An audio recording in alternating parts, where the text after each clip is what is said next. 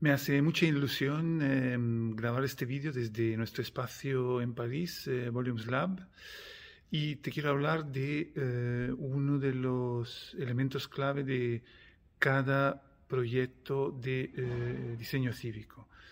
Em, yo creo que uno de los puntos clave para poner en marcha un proceso de diseño cívico que, como sabemos, nos quiere llevar a una activación de inteligencia colectiva es eh, la que llamo la definición de eh, tiempos, ciclos y ritmos.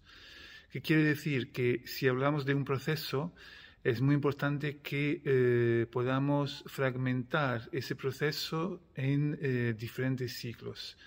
¿Por qué? Porque, claro, entendemos que un proceso tiene un inicio y un fin y tiene un objetivo, un propósito es decir, tiene eh, un eh, resultado final.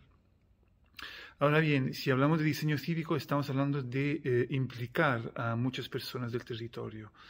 Entonces, tenemos que conseguir que las personas, las diferentes organizaciones y actores del territorio se sientan parte del proceso y puedan implicarse en el proceso en cualquier momento. Y esta es la clave.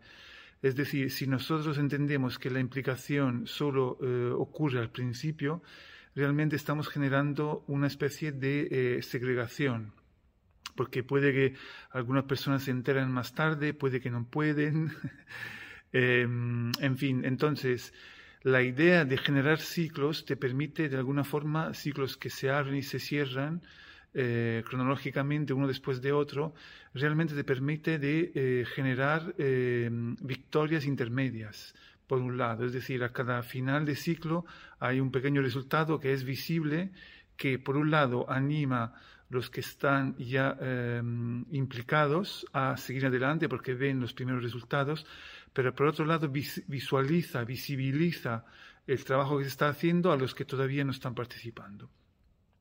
Y luego marca siempre nuevos inicios. Estos nuevos inicios permiten a personas que no están implicadas de eh, implicarse. Por otro lado, eh, es muy importante hablar de tiempos y ritmos.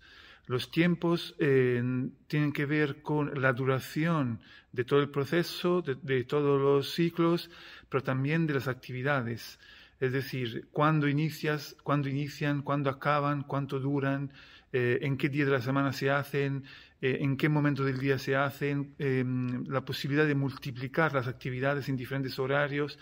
Esta no puede ser una eh, decisión que se deja al final, realmente puede ser eh, definida, puede ser diseñada y sobre todo debe ser diseñada para ser lo más inclusiva posible, es decir, para permitir a que una diversidad de personas con horarios diferentes, con modelos de vida diferentes, puedan participar. Por último, em, y eh, seguramente no menos importante, em, tenemos los ritmos. ¿Qué tiene que ver los ritmos con todo lo que hemos contado?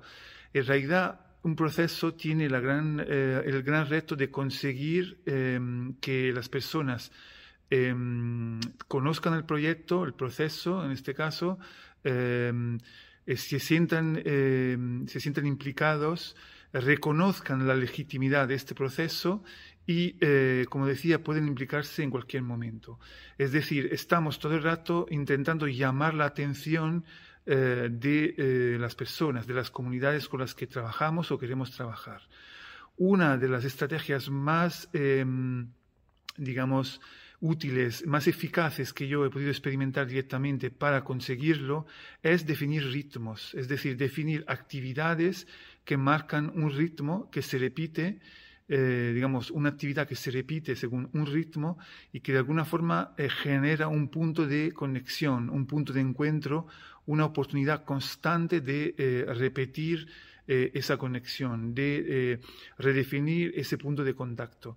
Y que al ser em, constante, digamos, si hablamos de un evento que, por ejemplo, ocurre todos los lunes, realmente te permite eh, una comunicación mucho más fácil, es decir, no tengo que comunicar necesariamente todos los lunes o esperarme que todos los lunes hacer una super campaña, sino al, em, eh, comunicar constantemente que se hace todos los lunes, multiplico las posibilidades de éxito, de, digamos, de em, que el mensaje alcance el mayor número de personas que se sienten entonces em, convocadas para participar.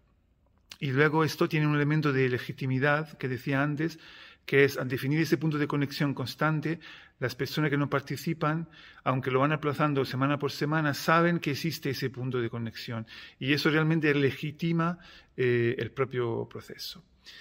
Eh, sin más, te quiero contar que, mm, como ves, estoy eh, publicando de forma más regular en este canal y em, me gustaría conocer quizás tus preguntas. ¿Qué te gustaría conocer? ¿De qué te gustaría que hablara? ¿Qué temas del urbanismo, del urbanismo participativo, de diseño cívico te gustaría que tratara en este canal?